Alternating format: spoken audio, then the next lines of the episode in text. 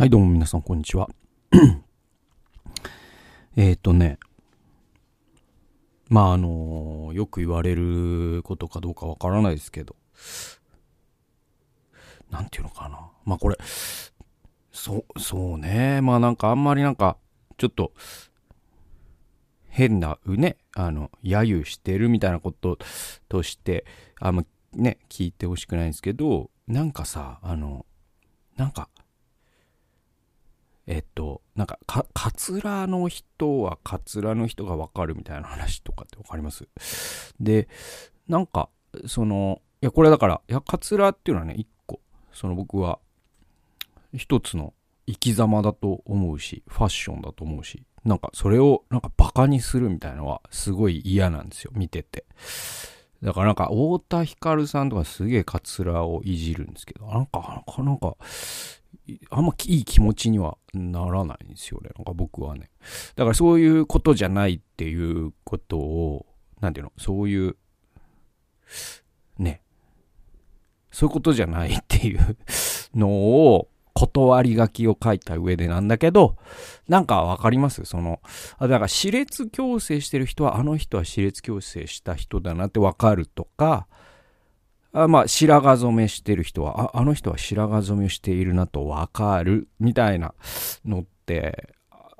あると思うんですねあ。あるじゃないですか。で、まあ、男性はなんかそういうジャンルが少ないんだと思うんですけど、女性だともっとあると思うんですよ。あ、あの人は、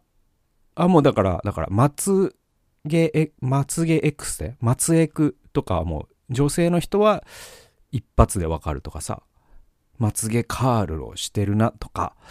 えー、なんかまあまあいろいろ僕が知らないやつもいろいろあるんでしょう。なんかあとは、あの、眉、眉積みみたいなやつあるじゃないですか。ああいうのとかも、あ、これこういうやつでやってるっていうのは女性だとなんかお互い分かってると思うのね。で、男性はすごい少ないんだよ。多分そういうジャンルが。なんかあるか？だから、白髪染めとか以外。あんまないんだよな。男性はほんとないっすね。そういえば。そういえば少ないな。ああそうっすね。少ないっすね。でもなんかその自分が、例えばじゃあ自分が入れ墨してたら、あ、あれはシールだなとかわかると思うんですよ、なんか。うん。で、その話で言うと、僕は、その、すごい、あの、筋トレね、するようになって5年経つんですけど、もうなんかね、あの、そういう意味で、その、言うと、僕はもう、その筋トレしてるかどうかっていうのがもうわかるようになってきたんですね。うん。で、その、特にだからこの暑くなってきて薄着になってくるとより顕著なんだけど、でも冬でももうわかるな、俺ぐらいになると。で、で、えっと、でもまあ夏だとももっとですよ。もっとわかるわけですよ。で、それは、その、なんていうかな、もうさ、その、筋トレする人にも2種類いて、なんかもうタンクトップとか着るタイプの人と、そういうのはむしろこう、隠す、体型を隠すような、そういうオーバーサイズのね、T シャツ着たりとかするタイプがいて。で、僕はやっぱそのタンクトップとか着るタイプにはなりたくないなっていうのがあるんですよ。で、それは、なんていうか別にそのタンクトップがファッション的にダサいとかそういうことではなくて、えっと、なんかこう、見せるための筋トレっていうのがあんまり、なんか自分の美学的にないんですよね。その僕は、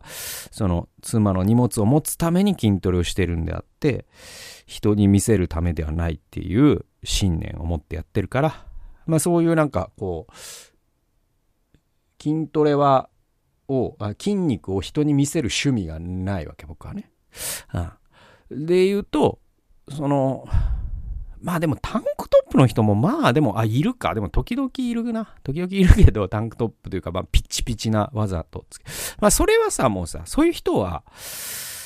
ね、誰が見てもわかるんだけど、僕のその趣味の一つは、その電車とかでその人間観察をするってやつがあるわけじゃないですか。で、まあ僕はその、あんまりこう、人の気配を感じるだけで疲れちゃうっていう HSP 気質でもありますから、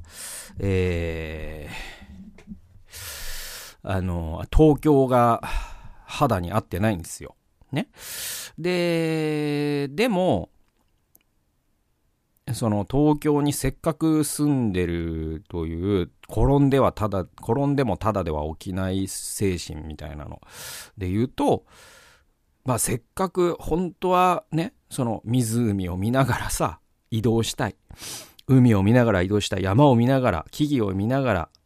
移動したい。自然の中で生きていきたい人間でもあるにもかかわらず、もう人人人っていう。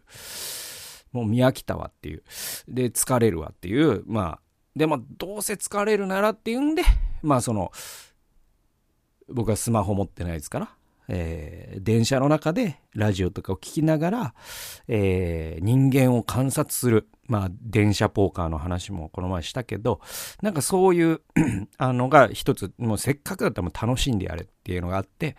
で、こう、電車とかで人を見るんですけど、まあ、なんか、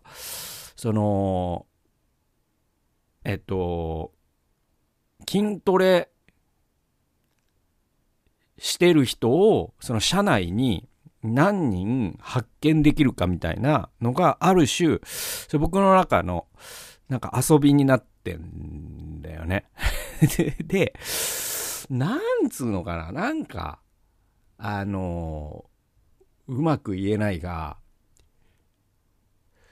あの、あるじゃないですか。まあ、これ嘘か本当わかんないですけど、いや、だからさっき言ったので言うとさ、あれだよ。だからゲイの人はゲイがわかるっていうのは本当にわかるらしいですよ。あのー、めちゃくちゃ昔のラジオで、前健さんが言ってたけど、前田健さんね、オードリーの姉、お姉さんね、前健姉さんが言ってたけど、本当にわかるらしいんですよね。で、それはもうなんか別に、そのこういう服を着てるとか、喋り方する歩き方とかじゃなくて、もうなんか、そう、いわく言い難い、その立ち振る舞いにもう、出てるからわかるらしいですよ。その、のんけか、ね、ゲイの方かっていうのは、もう、私はわかるのよってマイケンさんが言ってたから。うん、わかるんだよね。みたいなことなんですよ。多分その僕が今やってるのって。その筋トレしてる人がもう、オーラでわかるようになってきた。で、それは結構その筋トレしてない人だと、その、あ、えっと、わからない部分までわかるんですよ。っていうのが、あの、ただがたいのいい人っているんですね。肩幅があったりとか、あとはまあまあ、普通にこう、なんていうかな、すごくがっしりした骨太の人って生まれつき。で、そういう人のことを筋トレしてるぞって、多分筋トレしてない人は勘違いするんですよ。ね。筋トレ歴5年ともなるとですね、その辺の違いが分かってくる。で、この人はただ、その昔、運動部で鍛えただけの人だなっていうのと、この人はもう今現役で筋トレしてるなっていうのがもう違いがね、分かってる。本当に微妙な違いなんですけど。で、あとはその、もう今運動部で、なんだろう、今現役の大学の、えー、ラグビー部、アメフト部とかで鍛えてる人も、筋トレしてる人も、その体型的にはほぼ同じなんだけど、でも違いがちゃんとあるんですよ。で、やっぱね、筋トレしてる人ってこれね、ほんと表現難しいんですけど、やっぱね、なんかこういうこと言うとなんか本当に バカだろっていうか、その筋トレ全体をバカにしてることになるんですけど、筋トレしてる人って、その必要じゃない筋肉がついてるんですよね それでで、で、なん、あの、だから、アメフトとか格闘技でがし、ね、その、がっつりトレーニングしてる。ウェイトトレーニングもしてるっていう人って、なんていうかな、あの、基本、あのね、そんなに、肩とか、えっと、上腕二頭筋とか、三頭筋とかがゴリッとはしてないんですよ。これ大谷翔平選手とかも、ほんと筋肉量えげつないんですけど、だけど、筋トレしてる人の体型ではないんだよね。筋トレしてる人っていうか、筋トレしてるよ、もちろん。デッドリフト240キロね。だけど、えっと、その、いわゆる筋トレのための筋トレをしてる人とは違うんですよ。大谷翔平選手の体っていうのは。で、そのあたりが、なんか、あの、わかるわけ。ね。で、その、二度見して、あ、これはって思って、あ、違う違う違う、これは、これは普通の社会人野球かなんかやってる、ただ、足を鍛えてる人。で、あ、あの人は多分ジム行ってますね。みたいなのがわかるんですよ。で、ああ、いい大胸筋だなとか、ね。いや、肩の形丸いなとか。ね。で、そういう人を見ると、やっぱり次に目が行くのは足ね。いや、もうすっげえ、その肩とか、ね、その胸とか。で、しかも見せびらかす感じじゃない。で、その人の足の太もも、次に見るの。で、その人の太ももが、ほんとこう、はちきれんばかりの、結構こう、そんなにね、パツパツな、パね、あの、ズボンじゃないけど、これはゴリッと大腿四頭筋が鍛えてるなってなった時のもう尊敬。やっぱりその筋トレっていうのは足が一番こう、おろそかになりがちですから。でやっぱこうチキンレッグって言ってもう松本人志さんとか結構代表的なんですけど、まあ、あの人は股関節一回怪我してるっていうのもあるんだけどでも松ちゃんとかはやっぱすごいんだけどだ、ね、上半身すごいんだけど足が細いんですよ。でその辺がやっぱりその足が太い人がかっこいいっていうのがまあその筋トレ会話の中のでも特にそのなんていうの、筋トレ右派の人？いや、筋トレ左派って何なんだっていうのがあるけど。わかんないけど。その、えっと、なんつうのかな、その筋トレ原理主義の人はやっぱ足な、足に行くんですよね、なんかね。で、その辺のリベラルな考えの、そのリベラルが何なのかわかんないですけど、その、ちょっとその、未せ筋ですね、はね。その、かっこよ、まあまあ、筋腹筋割れてりゃ何でもいいと思ってるタイプの人からしたらもう足なんて時間の無駄、つか、辛いだけ、疲れるだけ。なんだけど、ここで相当いい上半身、しかもこれはスポーツのためじゃなくても筋トレを趣味にされてるなっていうのは分かり、なおかつ足がゴリッとしてた時はもう、もうその人のことばっか見ちゃうんですよね。なんかね、その、電車の中で。いい。だからなんか、その、で、これあんまこう、じろじろ見るのもね、その、礼、ね、こう、うんと、えー、マナーが悪いから、あんまりこう、じろじろ見ないようにはしてるんだけど、キョロキョロしてるふりをしながら、いろんな部位を見ては、ああ、いいな。うわ、すげえな。いや、いいな。っていうのが、楽しいんですよね。で、その電車の中だと、まあまあまあ、その、でもあんまほんとじらじろじろ見ないのはしてるんですよ。なんか、いや、自分がそんなじろじろ見られたら嫌じゃないですか。でもまあ僕なんて全然その、大きくないから、そんなじろじろ見る価値のある体ではないからね。だから、あれなんですけど、でもやっぱこう、一番痺れるのは、本当にこう、多分筋トレしてない人から見たら、まあまあなんかちょっと大きな人だなぐらいなんだけど、よく俺が見るからわかるってタイプの、いや、ほんといい鍛え方してんな、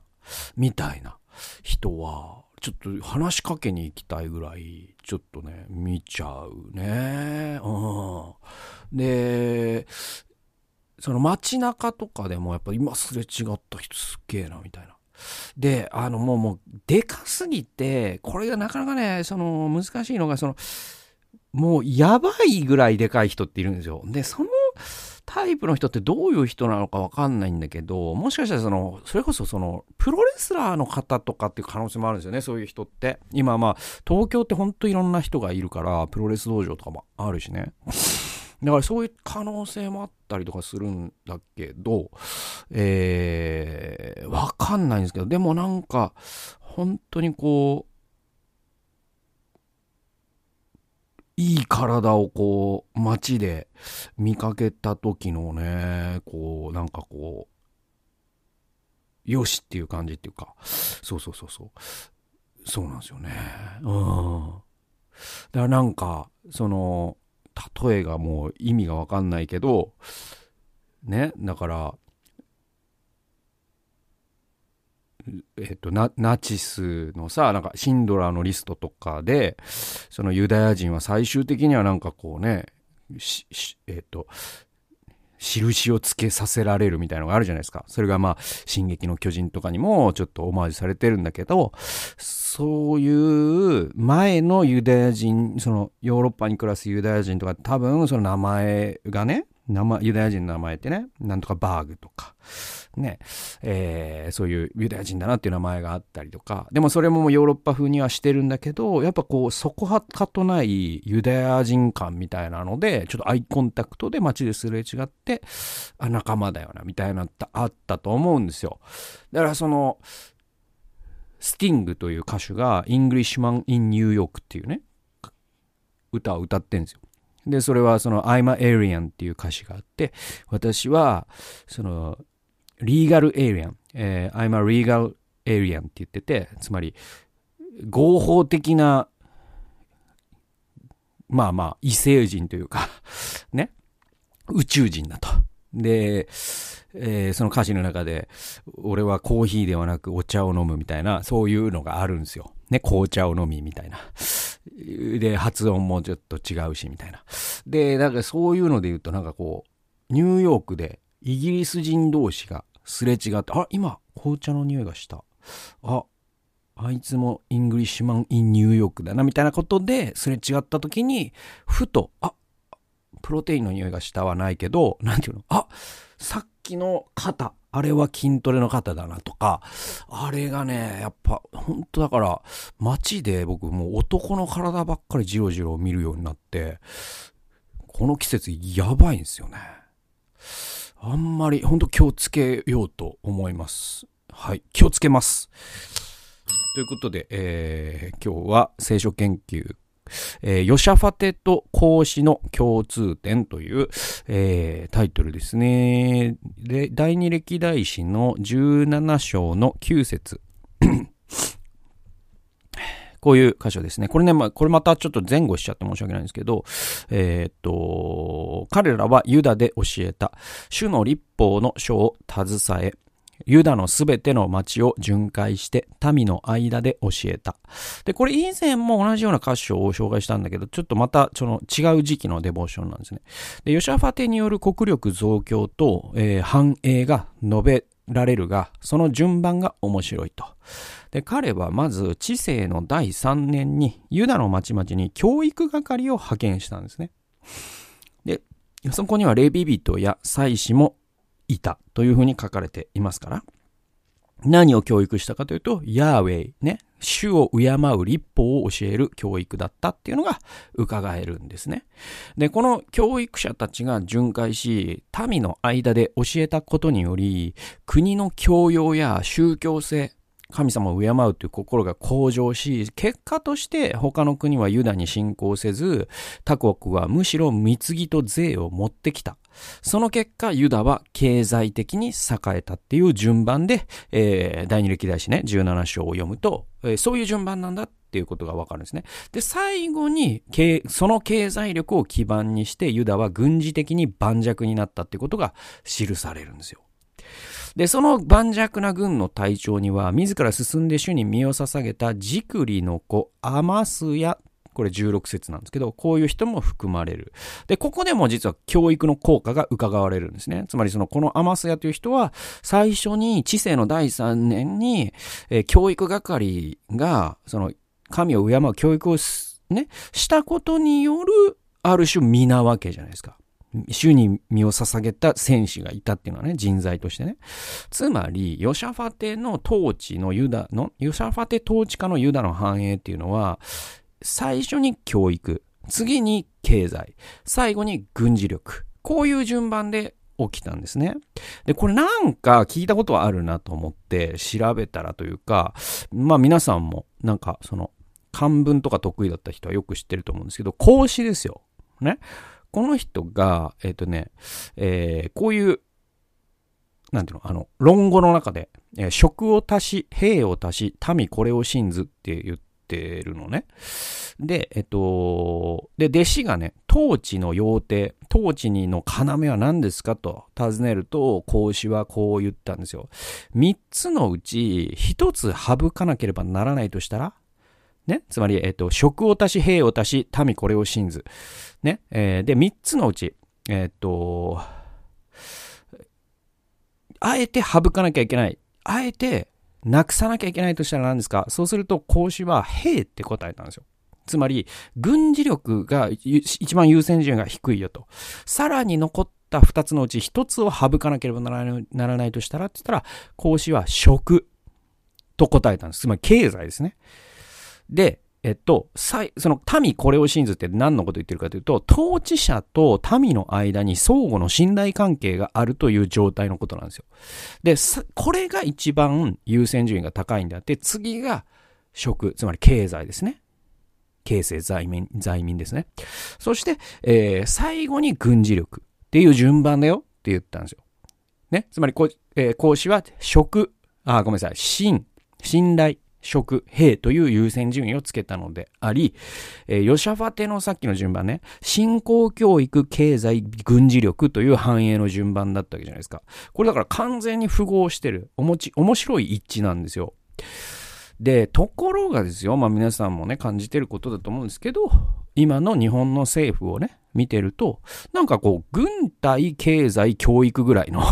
なんかこう、ヨシャファテと真逆の順番の優先順位でことを進めるような嫌いすらあるわけじゃないですか。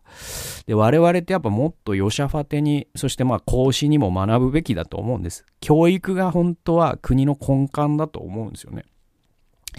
で、まあ昨今で言うと、そのウクライナ戦争をね、その軍事費、えー、GDP の2%に引き上げってのはあるじゃないですか。で、あれ、ちなみにそれって毎年出てくんですよ、何兆円ね。1、では GDP の1%って数兆円規模で、で、それを毎年軍、ね、その戦闘機買ったりすることにしましょうって言ってんだけど、実はあれってどれぐらいの予算規模かっていうと、あのね、大学無償化って、その半分の予算でできるらしいんですよ。だから2回大学無償化できるらしいんですね。それぐらいのことを戦闘機を買うことが結構国民は支持するんだが、えー、ちょっと奨学金を免除しましょうとかっていうと怒り始めるっていう、ちょっと日本って本当に教育を軽視しすぎていて、軍、軍隊を信頼しすぎてるような気がしますけどね。でも逆で、本当に教育をしっかりやれば、その人たちが富を生み出しますから、その10年後、20年後、30年後にはちゃんと経済が、ね、経済力がついてきて、で、経済力がついてくれば、えヨシャファテのね、時のユダヤのように、え、経済力とね、軍事力っていうのは大概比例しますから、えー、そういうふうに、まあ、国防も盤石になっていくと。僕はやっぱその順番なのかなというふうに思うんで、なやっぱりこう、日本政府、えー、っていう、なんだろうな、日本政府を批判しててばかりでお前は何もやってないじゃないかと言われるかもしれない知れないが、でも我々、その少なくとも有権者として一票を持ってるわけだから、そういうヨシャファテのような考え方で、国を運営していきますと、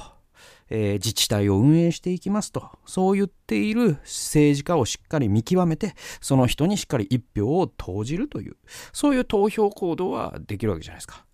で、結局その選挙に行かないって何が一番ダメかっていうとそこなんですよね。つまり選挙に行かないっていうのは何もやってないから関係ないんじゃなくて、それって今の政府に白紙委任状を渡しているようなものだから。ね、だって麻生さんが本音言ってますよね。国民は新聞読んでほしくないし、選挙に行ってほしくないんです。自民党って。なぜなら彼らは、えー、要はその、無党派層と言われる人が投票に行かなければいかないほど彼らの、要は相対的な力は強まるからね。で、その結果が今ここじゃないですか。